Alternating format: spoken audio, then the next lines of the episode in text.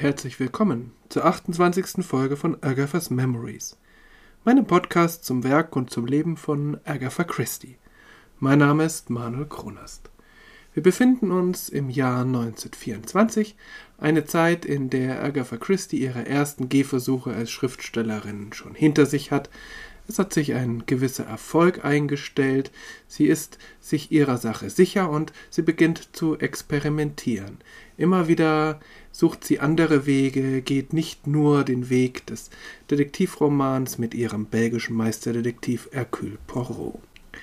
Im Oktober 1924 tauchen im Grand Magazine in der Kurzgeschichte The Shadow on the Glass zum zweiten Mal Mr. Satterthwaite und Mr. Quinn auf. Beide sind vielleicht die ungewöhnlichsten Seriendetektive Agatha Christie's. Sie sind auch nur in 14 Kurzgeschichten tätig. Mr. Satterthwaite allerdings hat noch zwei weitere Auftritte in Poirot-Romanen, allerdings nicht als Detektiv. Zum ersten Mal tauchten Mr. Satterthwaite und Mr. Quinn im März 1924 auf in der Kurzgeschichte The Passing of Mr. Quinn. Siehe Folge 18. Agatha Christie schrieb nur alle paar Monate eine Kurzgeschichte mit Mr. Quinn. Sie wollte ganz bewusst keine Serie daraus machen, sondern die beiden nur auftreten lassen, wenn ihr danach war. In ihrer Autobiografie allerdings und auch an anderen Stellen macht sie sehr deutlich, dass die beiden Figuren mit zu ihren Liebsten gehören.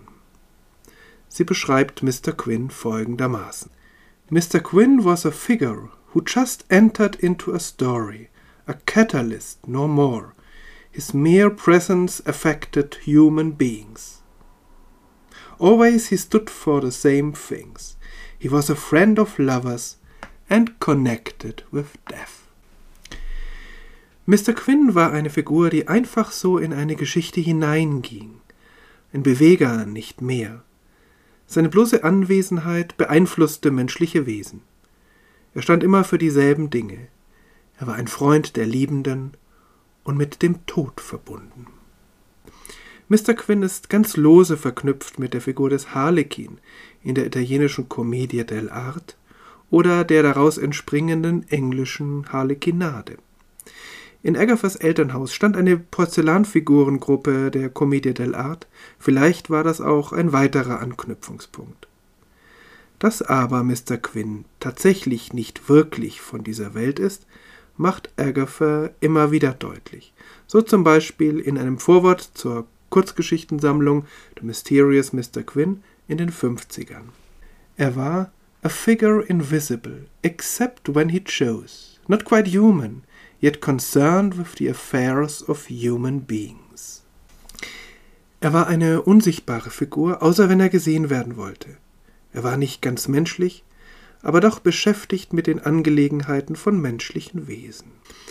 Häufig ist Mr. Quinn durch ein kleines Detail, das aber auf einen Lichteffekt zurückgeht, als Harlekin zu erkennen. Ein Zitat aus der Kurzgeschichte. Mr. Quinn sat down. A red shaded lamp threw a broad band of colored light over the checkered pattern of his overcoat and left his face in shadow, almost as though he were a mask. Mr. Quinn setzte sich. Die rotgetönte Lampe warf ein breites Band von gefärbtem Licht über das Karomuster seines Mantels und ließ sein Gesicht im Schatten, fast als trüge er eine Maske. Aber natürlich ist es auch sein Name, der die Verbindung herstellt. Harley Quinn. Die Geschichten, in denen er auftaucht, enthalten Verbrechen, die aber immer etwas mit der Liebe zu tun haben. Die Atmosphäre ist märchenhaft, manchmal melancholisch, zuweilen bedrückend oder morbide. So auch in dieser Geschichte.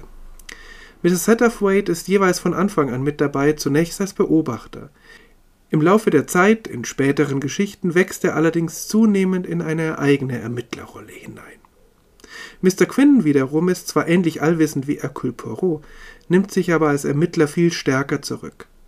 Er erinnert fast ein wenig an den griechischen Philosophen Sokrates, wie er durch geschickte Fragen die Menschen um ihn herum dazu bringt, sich an die entscheidenden Tatsachen zu erinnern oder die richtigen Schlüsse zu ziehen.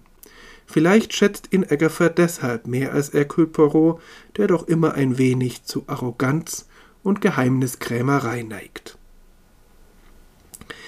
Im Grunde ist die Figurenkonstellation, wie sie uns in dieser Geschichte begegnet, ganz klassisch Agatha Christie. Ein Herrenhaus und eine Wochenendgesellschaft der britischen Oberschicht. Mehrere klar gezeichnete Charaktere, die vielschichtig miteinander verbunden sind, wobei Liebe und Eifersucht eine wesentliche Rolle spielen. Auch in dieser Geschichte ist die Atmosphäre eine der Hauptpersonen. Mehrmals sprechen Figuren davon, dass etwas Bedrohliches, Gruseliges in der Luft liegt. Es ist ein eng begrenzter Personenkreis, eine Wochenendgesellschaft auf einem Landhaus. Agatha gab diesem Landhaus den Namen Greenways Haus. Und wahrscheinlich war es nur ein Zufall, dass sie aus ihrer Kindheit ein Landhaus ganz in der Nähe von Torquay kannte, wo sie ja zu Hause war, das Greenway House hieß. Kurz vor dem Zweiten Weltkrieg wird Agatha dieses Landhaus kaufen und bis zu ihrem Tod darin leben. Doch ihr Greenway Haus wird ein glückliches, ein fröhliches Haus sein. Die Gastgeber dieser Wochenendgesellschaft sind Mr. und Mrs. Unkerton. Sie spielen nur am Rande eine Rolle und tun das nicht immer taktvoll. Mrs. Unkerton hat keinen sicheren Modegeschmack und kein Gefühl für die Fettnäpfchen der Oberschicht. Sie ist bei der Zusammenstellung ihrer Gästeliste nicht immer ganz stilsicher. Auf der anderen Seite hat sie ein dringendes Gefühl, dass irgendetwas nicht stimmt, wenn sie es auch auf einen Geist schiebt und nicht auf ihre Gäste. Da ist natürlich Mrs. Satterthwaite, ein älterer, etwas versnobter Herr, der überall eingeladen wird und ein exakter Beobachter menschlicher Dramen ist. Dann Lady Cynthia, eine alte Bekannte von Mr. Satterthwaite und profunde Kennerin der englischen High Society. Mit scharfer Zunge seziert sie die anderen Gäste.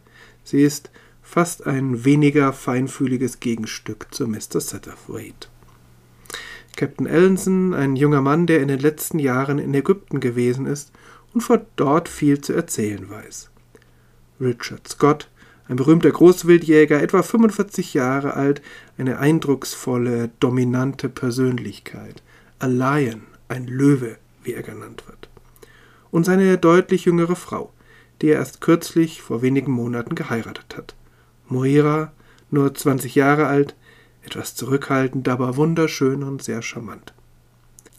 Dann ist da Richards Freund, Major John Porter, den Lady Cynthia schonungslos als dull dog, als dummen Hund bezeichnet. Another of these African hunters, all sunburned and silent. Noch einer von diesen afrikanischen Jägern, alle sonnenverbrannt und schweigend. Er hat sein Leben lang die zweite Geige zu seinem Freund, dem Großwildjäger Scott, gespielt.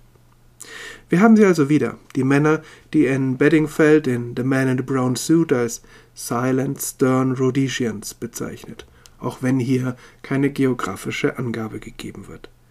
Vielleicht zehrt Agatha hier immer noch von ihren Erfahrungen im südlichen Afrika, andererseits werden solche Männer in der britischen Upper Class damals nicht selten gewesen sein. Und wie man an Mrs. Unkerton erkennen kann, ist es oft ein besonderer Coup, einen von diesen bekannten Großwildjägern am Wochenende zu einer Gesellschaft einzuladen. Das steigert die eigene Bekanntheit. Die letzte in der Wochenendrunde ist Mrs. Daverton, eine Forscherin. Und sowohl Richard als auch John, die beiden Großwildjäger, kennen sie aus Afrika. Es geht das Gerücht, dass es zwischen ihr und Richard Scott einmal eine Beziehung gegeben haben soll.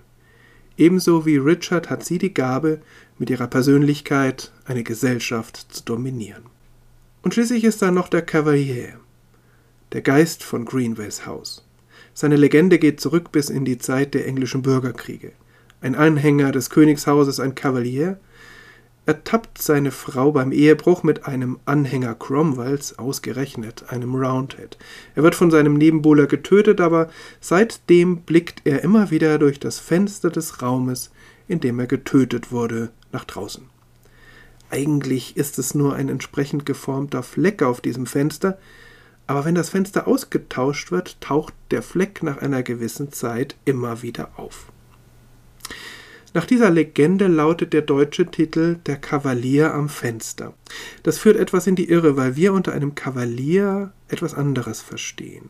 Es geht hier nicht um einen Gentleman, der sich anderen Menschen gegenüber besonders höflich oder ritterlich verhält, sondern um einen Anhänger der Königsseite im englischen Bürgerkrieg vor mehreren Jahrhunderten.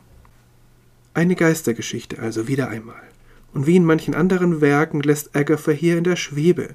Wie sich dieser Umriss am Fenster genau erklären lässt, es interessiert sie offensichtlich nicht besonders, aber dieser Umriss spielt auf ganz natürliche Weise eine Rolle bei der Lösung des Falles. Im Verlauf des Wochenendes legt sich eine düstere Stimmung über das Haus. Ganz offensichtlich ist es nicht gut, dass Richard Scott, seine Frau und Mrs. Staverton unter einem Dach wohnen. Und da zeigt sich der fehlende, das fehlende Taktgefühl von ihren beiden Gastgebern bei der Zusammenstellung ihrer Gästeliste.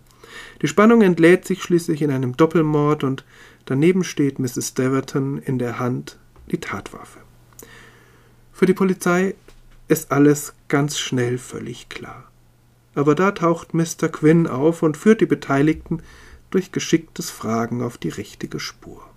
Wie in der ersten Mr. Quinn-Geschichte spielt auch hier die Liebe mit ihren unterschiedlichen Spielarten und ihre Begleiterin oder Gegenpart, die Eifersucht, eine dominante Rolle.